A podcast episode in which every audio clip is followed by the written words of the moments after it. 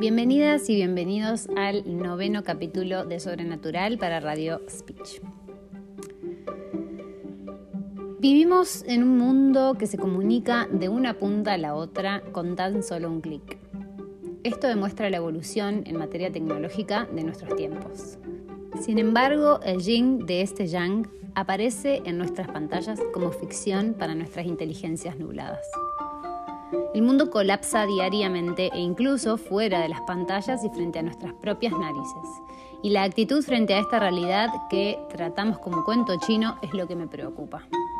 Somos hijos de la naturaleza.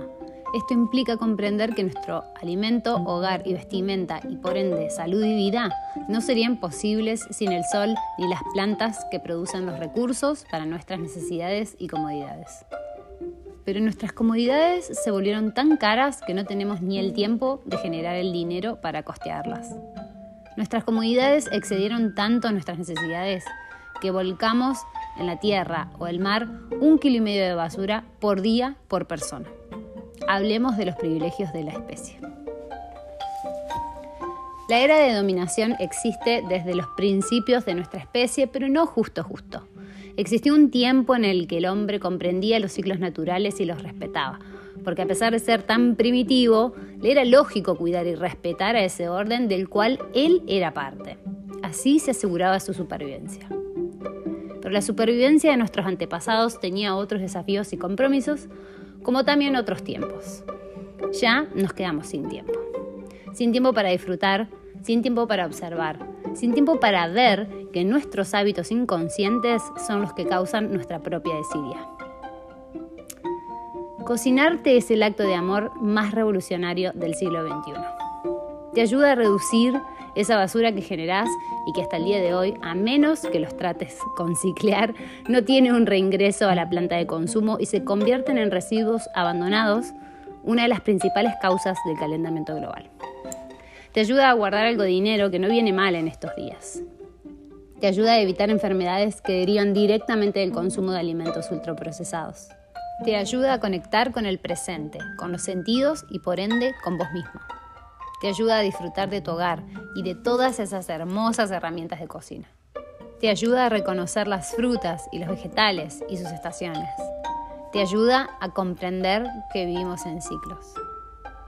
Cocinarte también ayuda al verdulero y su familia a tener un pasar estable y digno. Ayuda al pequeño productor a seguir apostando por su emprendimiento. Ayuda a la prosperidad de tu pueblo y también te ayuda a ser consciente de los alimentos que consumís. El consumo es ley en estos tiempos y la riqueza está mal distribuida.